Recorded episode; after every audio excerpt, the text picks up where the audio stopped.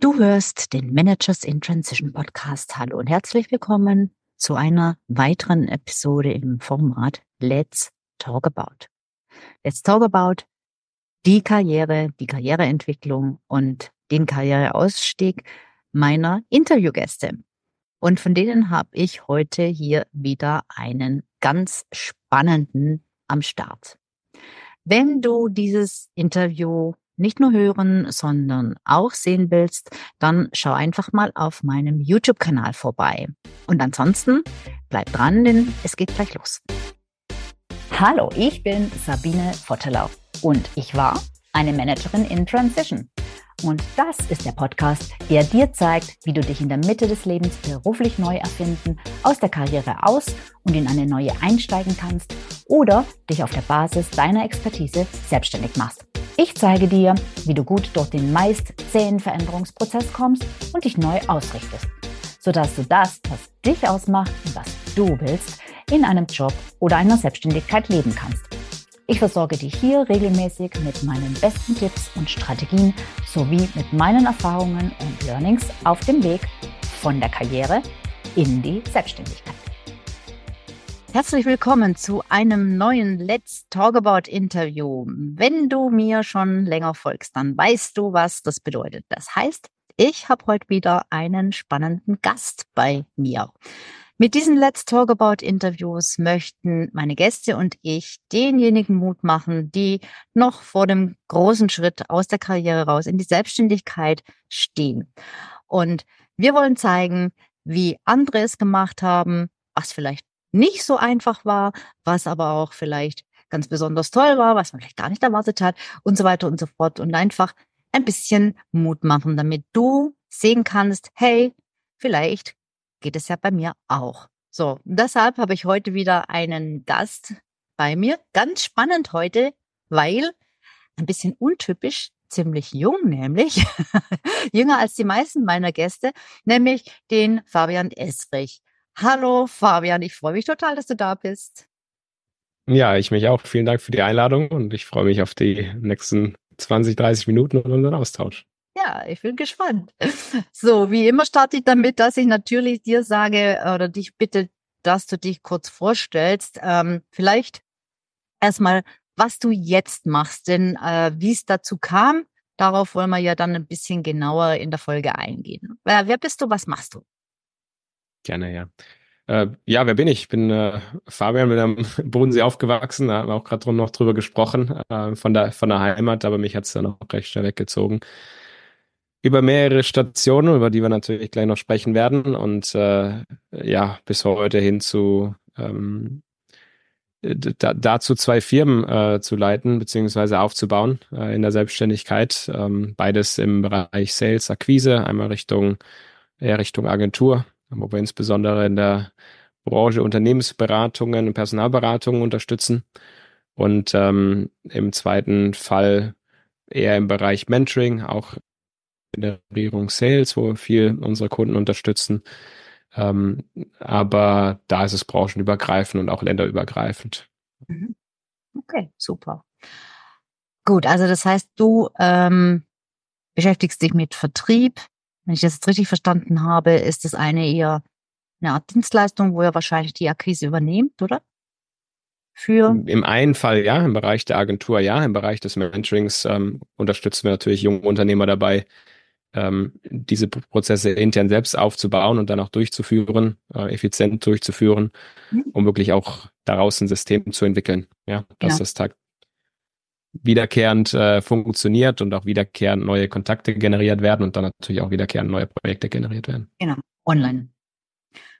Ähm, das Ganze ist tatsächlich auch online aktuell. Ähm, wir sind auch eine Remote First Company, das heißt, ähm, äh, meine Mitgründer sitzen einer in München, der andere in Dubai, unsere Mitarbeiter sitzen äh, überall in Deutschland, auch auf der Welt verteilt. Ähm, ähm, das hat sich von Anfang an so ergeben, weil mein Mitgründer und ich, mein erster Mitgründer und ich, wir uns von, von früher kannten. Wir wussten, dass wir das gemeinsam machen wollten. Wir aber auch wussten, dass wir nicht in der gleichen Stadt leben.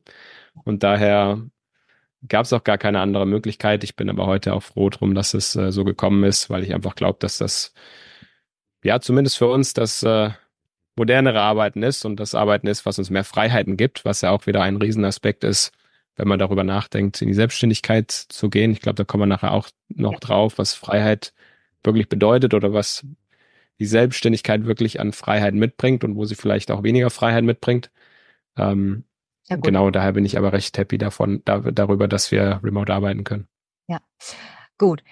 Ähm, ja, dann erzähl doch mal, wie es früher war. Also, du hast dich ja, äh, du bist ja nicht immer selbstständig gewesen, du warst ja auch angestellt, auch in verschiedenen Positionen und vielleicht magst du einfach mal ein bisschen erzählen, was du studiert hast, vielleicht auch, warum du das studiert hast, warum du den Weg eingeschlagen hast, warum du dann in eine Anstellung gegangen bist und so weiter. Und dann werden wir die Story so nach und nach entwickeln und äh, entfalten. Ja, sehr, sehr, sehr, sehr, sehr, sehr gerne. Und ich glaube, es macht auch Sinn, dann das gesamte Bild zu zeigen.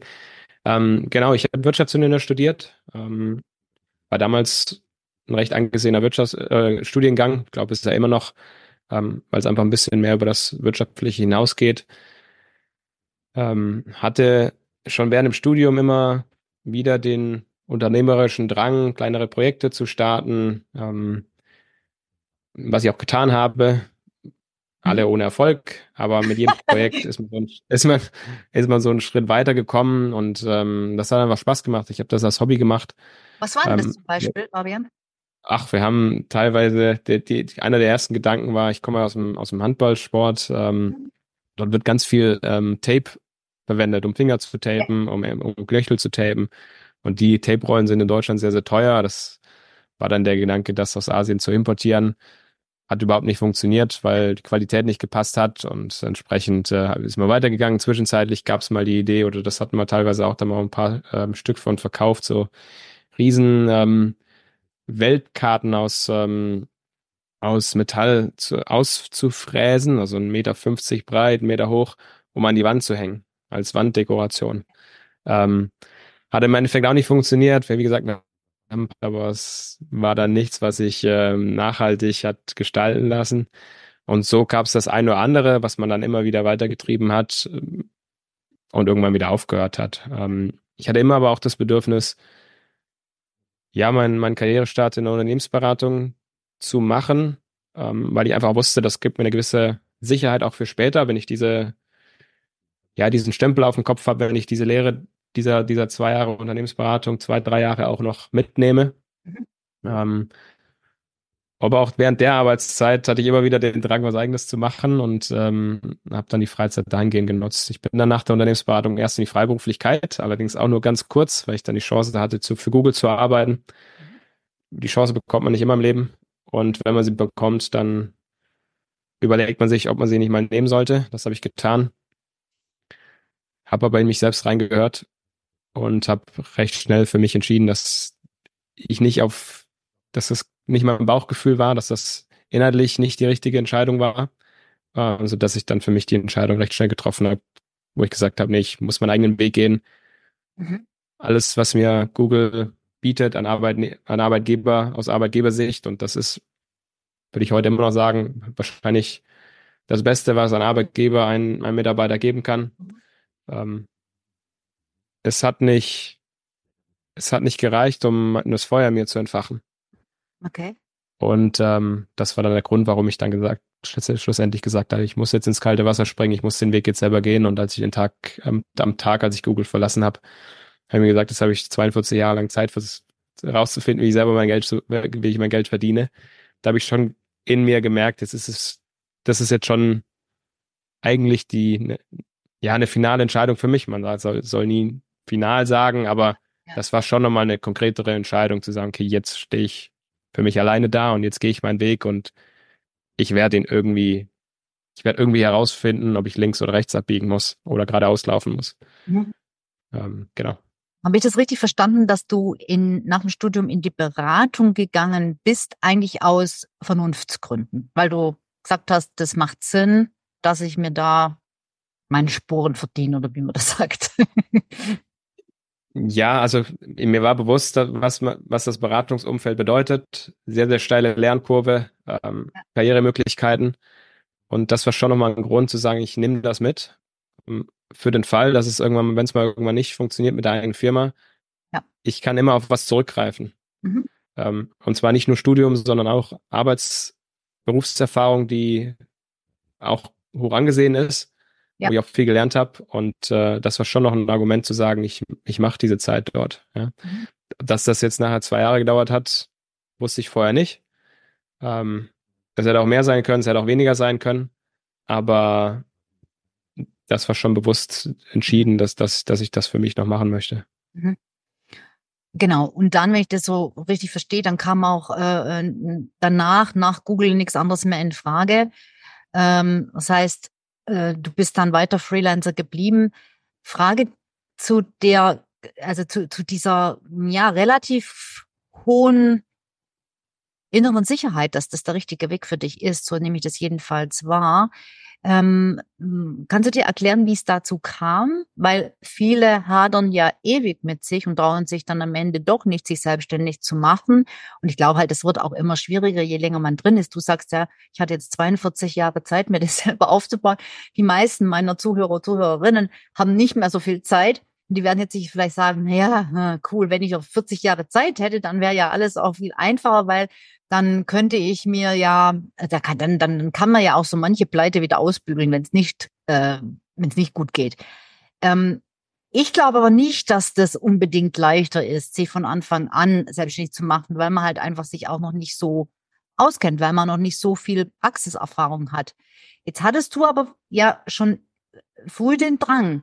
Gibt es da irgendwie eine Prägung, die dahinter steckt oder, oder kommt das out of the blue? Ja. Also um, um eine Sache nochmal klarzustellen, ich glaube auch nicht, dass es, ähm, dass diese 40 Jahre Zeit jetzt unbedingt vorteilhaft sind. Also weder Vorteil noch Nachteil. Im ja. Endeffekt brauche ich keine 40 Jahre, um mich selbst irgendwo zu finden in der Selbstständigkeit, ja. Aber klar, wenn man dann bis zur Rente denkt, war es bei mir halt ähm, äh, diese, dieser Zeithorizont und entsprechend musste ich mir irgendwie Gedanken machen, ich muss irgendwie 40 Jahre lang mein eigenes Geld verdienen, ja. Und wie das der Fall ist, wird man dann, wird man dann herausfinden. Aber auch wenn man zehn Jahre hat, ähm, auch in den zehn Jahren muss man irgendwie schauen, wie man dann sein Geld verdient. Und da hast ähm, du recht, da hat man vielleicht einfach dann in der Regel ein größeres Polster. Äh, und man, man muss nur noch zehn Jahre unter, äh, überbrücken, so kann man es ja auch sehen. Wohingegen, wenn man halt früh in die Selbstständigkeit geht, dann muss es auch lang halten, sozusagen. Aber zurück ja, zum Bagel. Oder vielleicht muss man aber auch sagen, man, man darf nur noch. Also das ist ja auch noch ja, der andere genau. Aspekt. Ne? Also, ja. Ah, ähm, ja. Nein, ich glaube, es ist, es ist nie einfach, ne? egal in welchem Alter. Es gibt immer Vor- und Nachteile. Ähm, es gibt Vorteile, wenn man es jung macht. Es gibt Vorteile, wenn man es älter macht. Ähm, ja. Ich sehe auch bei beiden die Risiken und die, die, die Zweifel. Ähm, ich glaube, das ist immer eine individuelle Situation, die, die zu bewerten ist. Ja. Was meinen Drang angeht, ähm, naja, ich hatte, wie schon gesagt, immer auch während dem Studium das Bedürfnis, ich habe daran Spaß gehabt, diese, diese Projekte durchzuführen. Ähm, vielleicht noch einen Schritt zurückgehend. Mein Vater war schon 40 Jahre lang selbstständig. Ah, okay. ähm, der hat aber auch die negativen Seiten mitgekriegt äh, in der Finanzkrise. Mhm. Ähm, also auch das darf man nicht, nicht ähm, vergessen. Dazu sei gesagt, ich wurde von meinen Eltern nie in die Richtung ge ge gepusht. Also meine, meine Mutter war ja diejenige, die auch danach noch versucht hat zu verstehen, warum ich das mache. Und da, da hat es auch ein klares Gespräch äh, äh, gebraucht, um, um, um klarzumachen, dass das der Weg ist, ja, und dass die, das Angestelltenverhältnis für mich jetzt das Letzte ist, was ich wieder machen möchte.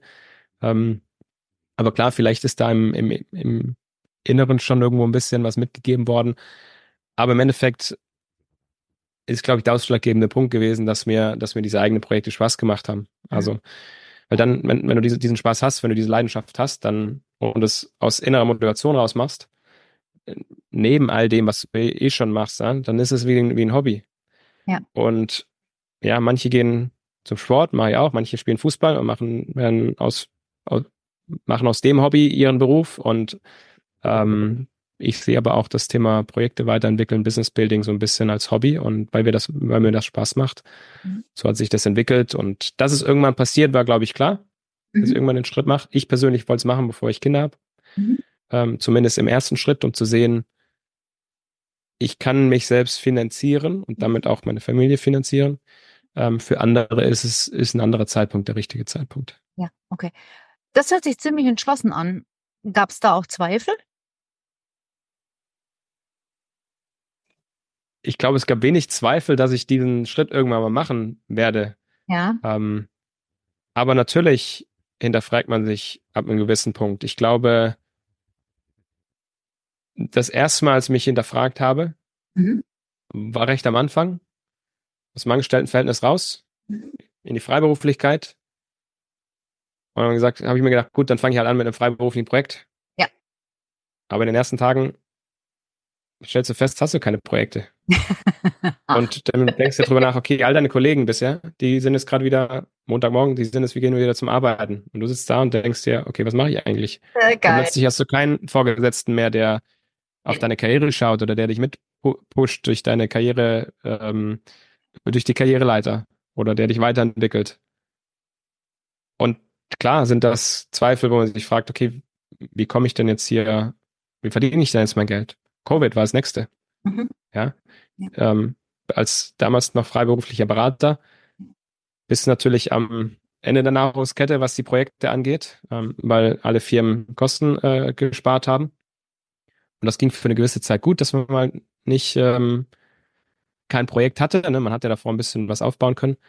Aber dann kam auch wieder die Phase, wo man plötzlich gesagt, okay, jetzt muss ich entweder irgendwo an meinen Ausgaben was machen ja. oder irgendwo ein Projekt gewinnen. Aber wie soll ich ein Projekt gewinnen, wenn der Markt gerade nicht funktioniert? Ja. Ähm, und das sind ungute Gefühle. Mhm. In dem zweiten Fall war es kein Zweifel. Das war einfach ein unwohles Gefühl, aber ich wusste in mir selbst drin, irgendwann geht's weiter. Ja. Weil diese Industrie ist ja nicht, oder der Bedarf daran ist jetzt nicht. Nicht tot, ne, sondern der kommt wieder. Aber die Frage ist halt, schafft man es bis dahin? Äh, genau. Kommt man bis dahin irgendwo durch? Ähm, und das hat mir aber Motivation gegeben. Mhm. Und mit jedem dieser, dieser, dieser Dellen irgendwo oder dieser, ja. dieser Challenges, ja. wo man fragt, okay, wie geht's jetzt weiter?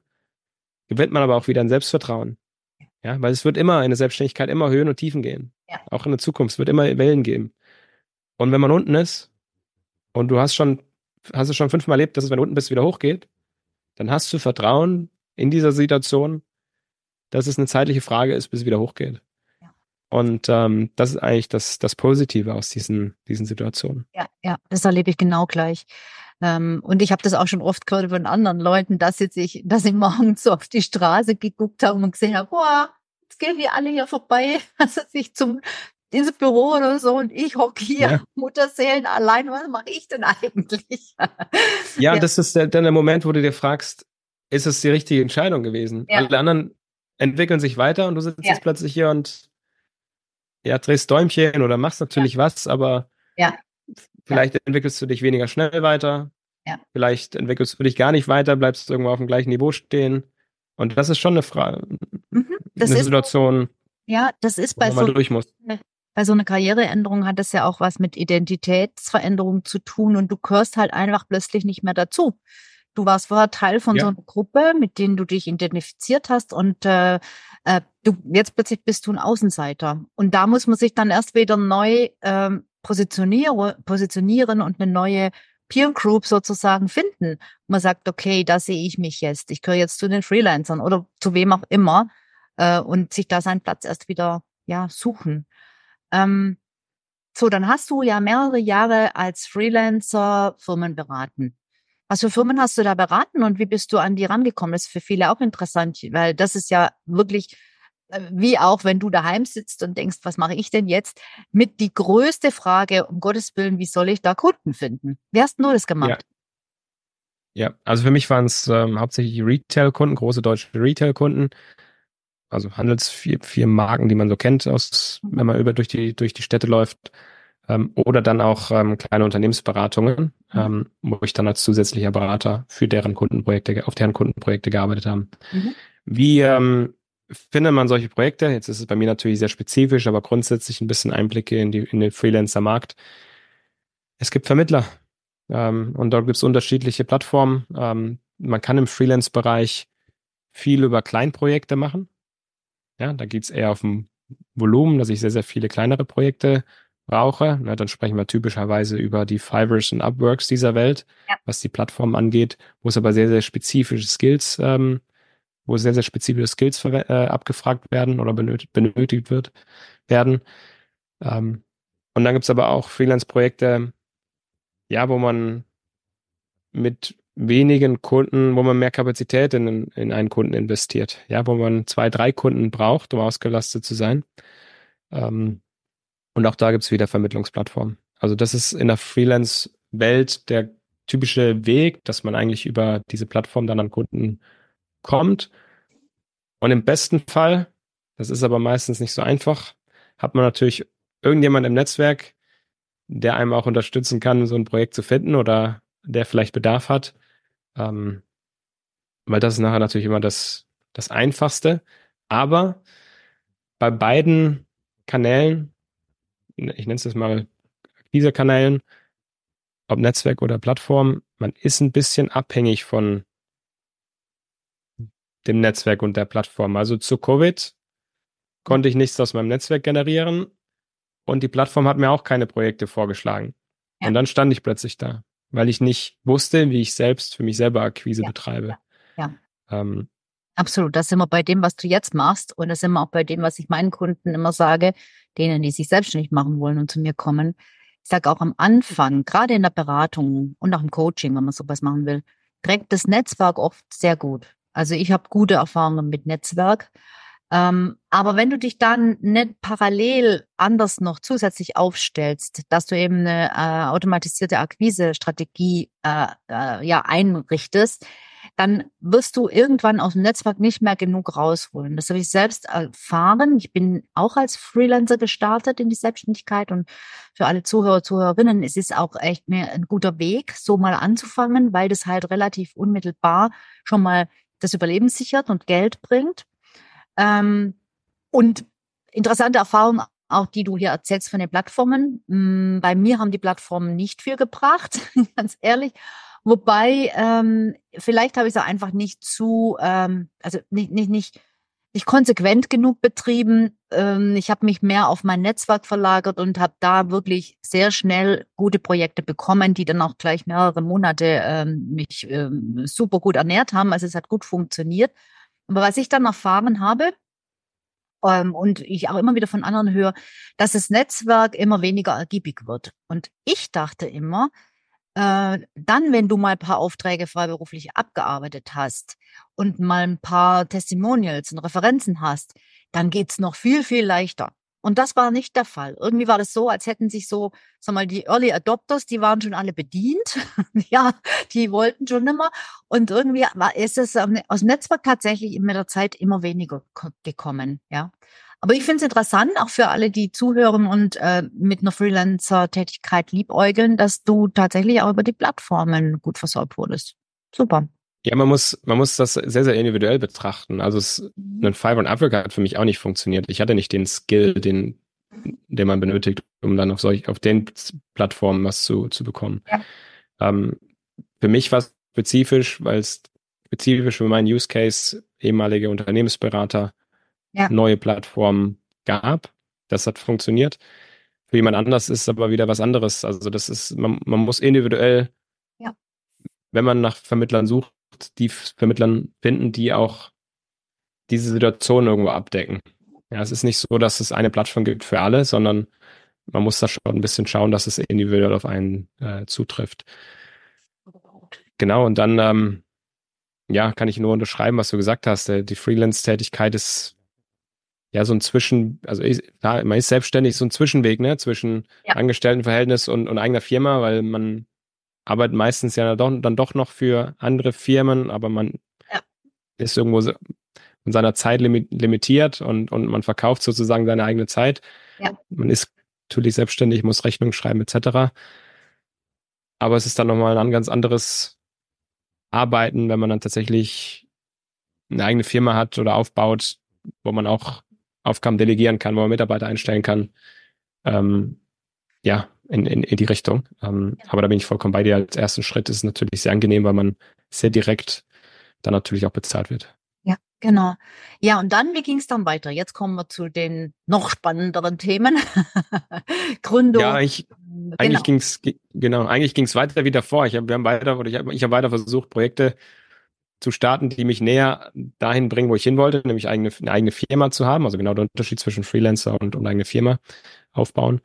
Ähm, und das ging weiter. Projekte starten, ausprobieren, Projekte aufhören, weil sie nicht funktionieren, ähm, wieder Projekt starten und ähm, irgendwann war mal eins dabei, was ähm, dann gegriffen hat äh, und womit wir uns dann im Prinzip finanziell ähm, decken konnten. Das haben wir dann schon zu zweit gemacht, mein Mitgründer und ich. Mhm. Ähm, und dann kommt irgendwann der Punkt, wo man sagen muss, let's jump. Also genauso wie man aus der, aus der Festanstellung springen muss, muss man dann auch aus der Freiberuflichkeit springen. Ähm, man weiß es vorher nie genau. Mein Mitgründer hat sein, seine Festanstellung in der Beratung, bekannte Unternehmensberatung, als Manager ähm, gekündigt. Da haben wir noch nicht, da haben wir einen Kunden gehabt. Da haben wir noch, waren wir noch weit davon entfernt, äh, überhaupt ein Gehalt auszahlen zu lassen. Mhm. Aber wir haben es gesagt, jetzt hast du noch zwei, drei Monate, bis du aus dem Job raus bist. Mhm. Dann kriegst du noch Gehalt. Dann haben wir gesagt, okay, danach drei Monate. Ähm, kann er sich, will er sich finanzieren, persönlich, privat. Und dann schauen wir, wo wir stehen. Mhm. Wenn es nicht klappt, dann sucht er sich was anderes. Mhm. Wenn es klappt, gehen wir weiter. Und ähm, es hat geklappt.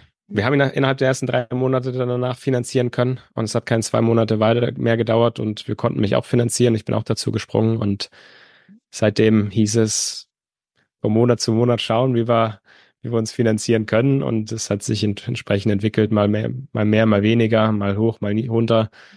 Ähm, seitdem sind wir, sind wir auf der Welle äh, und äh, ja, reiten die in, wie gesagt, positiven, aber auch negativen ähm, Phasen. Ja, super. Ähm, ein Punkt, den du angesprochen hast, den finde ich auch nochmal äh, betonenswert. Ähm, ihr habt euch eine Zeitspanne gesetzt und ähm, das muss man nicht unbedingt so machen. Das muss man vor allem dann nicht machen, wenn man ein gutes Polster hat und es nicht so drauf ankommt, ob das jetzt einen Monat oder zwei länger oder weniger lang dauert. Ähm, aber wenn man diese, ähm, ja, diese Bedenken hat, dass es finanziell knapp eng werden könnte, finde ich das immer einen guten Punkt zu sagen, ich gebe mir jetzt einfach mal einen bestimmten Zeitraum und ähm, da darf ich ausprobieren sozusagen und dann treffe ich die nächste Entscheidung, wie es weitergeht. Das finde ich sehr, sehr gut. Ja. Und ja, also das war für uns auch wichtig, weil du kannst ja sonst ins Unendliche weiter versuchen. Aber irgendwann muss man sich auch eine Frage stellen, auch wenn man es finanziell decken kann irgendwie, muss man sich trotzdem die Frage stellen, wenn ich es bis zum gewissen Punkt nicht geschafft habe, mhm. ist es vielleicht auch ein inhaltliches Thema. Kommt ja. das, was ich anbiete, vielleicht nicht am Markt an? Ja, muss ich vielleicht was anderes anbieten? Ja. Ähm, daher ist es immer wichtig, sich auch zu ähm, challengen. Ich glaube, einen wichtigen Punkt auch, gerade in dieser Situation, wenn man sich überlegt, ins kalte Wasser zu springen, ist auch immer die Frage, das hat mir meine Frau beigebracht, in schwierigen, bei schwierigen Entscheidungen drüber nachzudenken. What's the worst case? Was ist das schlimmste Szenario, was passieren kann? Ja, ich springe jetzt, ich kündige jetzt meinen Job, versuch's drei, sechs Monate, zwölf Monate. Und was ist das schlimmste Szenario? Ja, ich habe Opportunitätskosten, ich habe jetzt nicht mein Gehalt verdient, ich habe vielleicht ähm, weniger eingenommen, ich habe vielleicht ein bisschen Geld investiert, aber ich lebe immer noch vermutlich in vier Wänden. Ich habe vielleicht einen Partner, der parallel ein Einkommen hat. Ähm, ich wohne immer noch nicht auf der Straße, bin immer noch gesund und im Zweifelsfall finde ich auch wieder irgendwo einen anderen Job, Angestelltenjob, wenn es mal nicht funktioniert. Und wenn man diese Frage für sich mal wirklich ernsthaft beantwortet, in den meisten Fällen zumindest war es bei mir so, war das Worst-Case-Szenario gar nicht so schlimm. Genau. Und das hat mir dann in den schwierigsten Entscheidungen immer eigentlich den Push gegeben, die Entscheidung zu treffen. Genau. Ja, es ist ja immer so diese Black Box, ne, in der so dieses Unheil lauert und man denkt, oh Gott, oh Gott, oh Gott. Und wenn man das mal konkret macht und, und sich da mal wirklich äh, überlegt, was, was, was das konkret bedeuten würde, dann hast du absolut recht, sehe ich auch so. Dann stellt sich meistens raus, naja, die Welt geht auf jeden Fall schon mal nicht unter, sterben wird wahrscheinlich auch keiner. Also alles halb so wild. Ja, cool.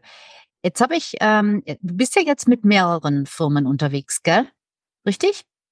Das sind zwei, ja. Peak Pilot und Acemakers.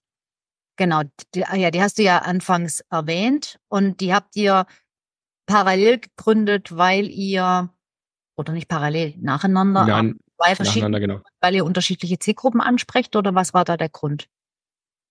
Ja, und weil wir bei der einen zwei Gesellschafter sind und bei der anderen drei Gesellschafter. Ah, okay. Ähm. Also das, das, das eine hat sich auch aus dem anderen ein bisschen entwickelt, ähm, weil wir einfach den Bedarf auch in, im, im Markt gesehen haben und weil uns das auch ein bisschen von der, von der Leidenschaft interessiert hat. Ähm, und entsprechend äh, mussten das zwei getrennte Einheiten sein. Es macht auch Sinn, es macht auch vom, vom Branding Sinn, es macht vom Inhalt Sinn, weil es halt inhaltlich dann doch ein bisschen ein Unterschied ist und vor allem, wie du gesagt hast, unterschiedliche Zielgruppen auch sind. Ähm, daher wollten wir das ähm, und wollten wir es getrennt haben und mussten es auch machen, weil es, wie gesagt, eine unterschiedliche Gesellschafterstruktur ist. Ja, ja. So, jetzt hast du gerade gesagt, das eine Mal sind es zwei und beim anderen sind es drei Gesellschafter. Das heißt, du arbeitest ähm, da jetzt nicht alleine, sondern mit jemandem zusammen. Und in der einen Firma nehme ich an, die schon länger existiert, bisschen länger, ist es wahrscheinlich der eine Gesellschafter, mit dem es losging. Ja. Ähm, warum bist du überhaupt auf die Idee gekommen, zu zweit zu gründen? Warum nicht alleine? Das ist immer eine, eine spannende Frage. Ich glaube im Endeffekt, ich persönlich glaube, dass du zu zweit stärker bist, um mit, um durch, um durch so eine Phase durchzugehen, um durch, oder um die gesamte Entwicklung durchzugehen. Das ist ja nicht mal eben so, dass ich jetzt loslaufe und es läuft alles nur geradeaus. Man hat so viele Entscheidungen, so viele Fragezeichen im Kopf. Und da hilft es einfach, wenn man jemanden hat, mit dem man sich austauschen kann und dann eine gemeinsame Entscheidung treffen kann. Ja. Ähm, ich glaube, ich würde es alleine nicht schaffen, mhm. weil es, wie gesagt, so viele Fragen sind, die ich auch gar nicht alleine beantworten kann und möchte. Mhm. Ähm, und dann hat sich in dem Fall jetzt auch einfach entwickelt in der Vergangenheit, weil ich damals eins dieser Projekte, von denen ich gesprochen habe, vorangetrieben hat und habe und äh, der Steffen, mein Mitgründer, ich wusste, dass er auch Interesse hatte. Ich habe mit ihm darüber gesprochen und er hat mir auch wieder gezeigt, hey, möchte auch mal gern sowas machen. Und irgendwann habe ich mal salopp gesagt, ja, spring doch einfach mit auf, mach mit. Mhm. Und dann gibt's ganz viele, die sagen, ja, aber wie sollen wir das dann aufteilen, etc. Ist es dann halb halb oder ja. weil du hast ja schon viel mehr gemacht wie ich. Ich will ja nicht nur der, das zusätzliche Rad am Wagen sein oder nichts davon haben. Und Steffen hat gar nichts gesagt dazu, hat einfach gesagt, okay, was kann ich machen? Mhm. Ja, und das, und das war schon noch lange, bevor wir überhaupt eine Firma gegründet hatten. Ja. Ähm, aber er hat einfach gesagt, okay, wo muss ich anfangen? Ja. Und so hat sich das entwickelt, dass mhm. es uns gar nicht drum ging, wer welche Teile irgend von der Firma irgendwann haben hat oder nicht, sondern wir wussten, all diese Gespräche sind eh irrelevant, wenn unser Projekt, wenn wir unser Projekt nicht weiterbringen. Mhm. Und diesen Fokus auf das Projekt, diesen gemeinsam, gemeinsam, das hat uns irgendwie zusammengeschweißt. Mhm. Ähm, so dass wir dann von dort an einfach diese Projekte, die wir hatten, gemeinsam umgesetzt haben und wie gesagt, irgendwann dann mal eins draus sich entwickelt hat, wo man dann auch gemeinsam eben Geld verdient hat. Okay. Wie lange kanntest du ihn vorher? Ich kann ihn schon sehr, sehr lange, weil wir in der Jugend zusammen Sport gemacht haben, Handball gespielt haben. Ähm, daher war es auch ein, ein guter Kumpel. Ähm, ist die nächste Frage, macht es Sinn, mit einem guten Kumpel zu gründen oder eben nicht? Hat Vor- und Nachteile. Bei uns waren es bisher nur Vorteile, weil wir uns einfach sehr, sehr gut verstehen. Wir wissen, was der andere kann, auf was wir uns verlassen können. Ähm, aber es kann natürlich auch in manchen Situationen Nachteile haben. Bei uns gab es sie bisher nicht, aber ich kann mir das auch gut vorstellen, wenn man dann irgendwo nicht der gleichen Meinung ist oder nicht in den gleichen, gleichen Wegen denkt, dass sich vielleicht dann halt auch so eine Freundschaft ähm, davon beeinflussen lässt. Was mhm. ja dann mhm. natürlich das, das negativste Outcome ist, wenn man gemeinsam in so ein Projekt geht und am Ende rauskommt und keine, keine, keine, kein, ja, keine Freunde mehr sind. Ja, kann passieren, habe ich auch schon erlebt. Nicht am eigenen Leib, aber ich habe es schon ähm, miterlebt. Der dritte jetzt im Bunde, wie kommt ihr zu dem? In welchem Verhältnis steht ihr zu dem? Der dritte ist äh, Matt, der ist im Prinzip unser Mentor gewesen für das erste, ah. für die erste Firma von Steffen und mir. Und ähm, im Laufe der Zusammenarbeit haben wir einfach gesehen, dass wir gut miteinander können, dass wir uns auch gut ergänzen inhaltlich. Und äh, daraus hat sich dann entsprechend diese zweite Firma entwickelt, ähm, wo wir da unsere Kapazitäten und, äh, und unsere Köpfe zusammenstecken. Sehr interessant. ich frage da so genau nach, weil das oft auch so ein Anliegen von Leuten ist. Ähm, ich glaube, das ist total einsam, wenn ich jetzt allein gründe und ich kann mir das gar nicht allein vorstellen. Also schon so ein bisschen, ohne dass du es jetzt so jämmerlich vorgebracht hast, schon so ein bisschen das, was du auch gesagt hast, ja, das alles allein entscheiden und so ist halt schon nochmal eine andere Nummer. Und ich sehe das auch bei Kunden. Ich habe auch ab und zu Paare, also es müssen nicht unbedingt Ehe, äh, also Ehepaare sein oder so, sondern ähm, äh, auch Freundinnen oder so, die gemeinsam gründen möchten. Und es ist tatsächlich so, wenn das klappt, äh, funktioniert das natürlich super gut, weil die sind auch grundsätzlich schneller als meine Einzelkunden. Die, die haben, die kriegen die, schnell, die Dinge viel schneller umgesetzt. Aber es ist ja logisch. Es ist ja doppelte Manpower. Ja? Ähm, und sie pushen sich auch gegenseitig. Das hilft unheimlich. Also das ist wirklich ein, eine wahre Freude, das zu sehen. Ähm, auf der anderen Seite kenne ich aber auch genug Fälle, wo das nicht funktioniert. Und ich möchte mal behaupten, selbst wenn natürlich das Risiko besteht, wenn es dann nicht klappt, dass die auch die Freundschaft in Gefahr ist, ähm, glaube ich trotzdem, dass die größte Chance, dass es funktionieren kann, ist, dass du denjenigen einfach super gut kennst. Also ja. Ich habe selbst ein paar Mal erlebt, bei mir, jetzt auch wieder aktuell bei einer Kundin, ähm, dass ich mich mit jemand zusammengetan habe, äh, den ich vorher nicht kannte, wo es einfach nur augenscheinlich gut gematcht hat, so vom, von, von den Erfahrungen her, die man hatte und so. Es hat sich gut ergänzt und man war sich auch einigermaßen sympathisch und hat sich halt in der Zusammenarbeit einfach rausgestellt, hm, es funktioniert nicht richtig. Und ich glaube, ähm, dieses, das ist auch so ein bisschen vielleicht so ein manchmal ein bisschen naiver Traum, zu zweit ist es alles viel leichter und ihr habt ja Glück, weil ihr seid zu zweit und ich bin allein. Man könnte auch die Gegenbehauptung aufstellen, alleine ist es viel leichter, weil dann musst du dich nämlich auch nicht drum kümmern, was ein anderer möchte und vielleicht ähm, ja dich halt äh, damit auseinandersetzen, dass die Meinungen auseinandergehen. Ne? Ja, ja. Ich glaube, es kommt auch wieder auch da wieder auf die ähm, Situation drauf an. Ja. Äh, der Schritt in die Freiberuflichkeit, den mache ich natürlich nur alleine. Ja, da muss ich nicht über einen äh, Partner nachdenken. Das Zweite ist, man kann es auch nicht erzwingen, einen Partner zu finden, nee. weil wenn du den suchst und der nicht sofort irgendwo oder der, der sich nicht ergibt, wenn du den suchen musst, dann sind das dann wieder Leute, die du eben nicht sehr gut kennst, sondern die du auf Basis gewisser Kriterien aussuchst und dann genau in so eine Situation reinkommst, wie du gerade beschrieben hast.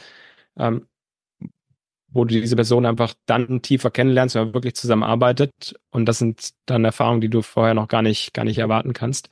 Genau. Ähm, es kann nicht erzwungen werden. Es ist auch ein bisschen Zufall, ob du einen richtigen Partner findest oder nicht oder hast oder nicht. Der muss auch zur gleichen Zeit gerade Lust haben, das Gleiche denken und ähm, das muss auch vom, vom Timing her zusammenpassen. Es soll, finde ich, niemanden aufhalten, den Weg zu gehen, wenn er nicht gerade den Partner hat. Weil es gibt immer einen Weg, auch gewisse Themen allein anzugehen. Ich habe gerade ein, ein, ein, Beispiel, eine, eine, gute Freundin von meiner Mutter, entsprechendes ähm, Alter könnt ihr euch vorstellen. Die ist ähm, Sekretärin in der Schule und die hat dabei immer den Raum gehabt, äh, ein Yoga-Studio mhm. äh, aufzumachen oder Yogastunden zu geben. Mhm. Eine Yoga-Ausbildung gemacht, parallel zur, zur Arbeit. Hat jetzt zu Hause ihr, ihr Yoga-Studio eingerichtet und fängt jetzt an, ihre ersten Yogastunden zu, zu geben. Und das macht sie aus, reinem, aus reiner Leidenschaft. Ja. Aber im Hintergrund, was sie gerade eigentlich macht, ist, sie baut sich parallel eine Kleinigkeit auf, was sie finanziell vielleicht hier und da entlastet oder auch im, im Alter einfach eine Möglichkeit gibt, da noch weiterzumachen, wenn die, das, das, die Angestellten, das Angestelltenverhältnis irgendwann mal endet. Ähm, und äh, sie lässt sich da jetzt auch nicht aufhalten und das finde ich so faszinierend. Ja, genau. Das ist, glaube ich, auch ein guter, ähm, ähm, gutes Schlussstichwort, dieses Thema Leidenschaft und sich nicht aufhalten lassen. Ähm, weil äh, das sind so viel, also oft sind es ja auch so ein bisschen Ausreden, ne? dass man sagt, ja, wenn ich nur den richtigen finden würde, dann würde ich mich selbstständig machen. Und wenn dieses und jenes passieren würde, dann. Und das ist halt, sich da auf jemanden zu verlassen und drauf zu warten oder, äh, oder erzwungen, wie du schon sagtest, nach jemandem zu suchen, das funktioniert nicht. Ich muss selber wissen, was ich will. Und wenn sich dann einer anbietet, der da mit aufspringt, perfekt. Ja, so sehe ich ja. das. Ja. Ich, äh, ist ein ganz wichtiger Punkt, den du gerade ansprichst. Ja. Wenn ich Gründe suchen möchte, ja. etwas nicht zu tun oder das, was ich mache, schlecht oder als, als Herausforderung zu evaluieren. Ich werde immer Gründe finden. Ich werde immer Gründe finden, Dinge nicht zu tun. Ja. Ähm, ich glaube, man sollte sich darauf fokussieren, was man eigentlich machen möchte. Und, und die Dinge einfach angehen. Ja, man muss ja nicht sofort seinen Job kündigen. Man kann ja auch erstmal anfangen, Dinge neben dem Job zu, zu, umzusetzen. Und wenn jemand, ja, wenn es Hürden gibt, wenn es Herausforderungen gibt, wenn die Familie nicht davon überzeugt sind, ist, dann Freunde nicht davon überzeugt ist, man ständig irgendwie sich von Leuten anhören lassen muss, klappt eh nicht, warum machst du das? Einfach machen. Wenn es das ist, was dich interessiert, wenn es das ist, wo, wo du Lust zu hast, wo du Leidenschaft für hast, sich von solchen Sachen nicht aufhalten zu lassen, weil wie gesagt, es gibt immer Gründe, Dinge nicht zu tun. Und last but not least, so dumm es sich anhört, life is short. Das heißt, man hat nicht allzu viel Zeit im Leben, gewisse Dinge auszuprobieren. Und für mich war es immer wichtig, ich möchte nicht am Ende zurückschauen und sagen, ich hätte gewisse Dinge nicht probiert, die ich eigentlich hätte machen wollen. Ja, genau. Ähm, die berühmte Grabrede. Aber auch. Ja, es ist, es ist so. Es ist, aber so ist es, ne? Du sitzt am Ende, wirst irgendwann reflektieren wahrscheinlich und wirst dir die Frage stellen, bist du happy mit dem, was du gemacht hast, oder hättest du gerne noch was anderes gemacht? Und wahrscheinlich gibt es für jede Person Dinge, die er anders gemacht hätte. Mhm. Für mich war es einfach wichtig, persönlich, und das ist ja immer eine persönliche Entscheidung, für mich war es halt persönlich wichtig zu wissen, die Entscheidung, die ich treffe, die treffe ich aus gewissen Gründen. Und die Dinge, die ich umsetzen möchte, die habe ich zumindest versucht umzusetzen. Ja. Ob das nachher immer die richtige Entscheidung war, ob das immer erfolgreich war, höchstwahrscheinlich nicht. Ja, man erlebt genügend, äh, man macht genügend Fehler, man trifft genügend Fehlentscheidungen, aber das spielt für mich keine Rolle. Weil ist auch nichts. Wenn man sich das vorstellt, ne, wenn man so sich sein uraltes Ich vorstellt, wenn man dann mal 100 ist oder wer weiß, wie alt wir werden, ähm, das wird dir das verzeihen, dass du den einen oder anderen Fehler gemacht hast. Das ist ja auch das Normalste der Welt. Ja. Also nur, nur durch, nur durch Fehlentscheidungen, also durch Fehlentscheidungen entwickelst du dich ja auch wieder weiter. Du lernst ja wieder was dazu. Ja. Und Fehlentscheidung ist ja nicht, dadurch nicht per se negativ.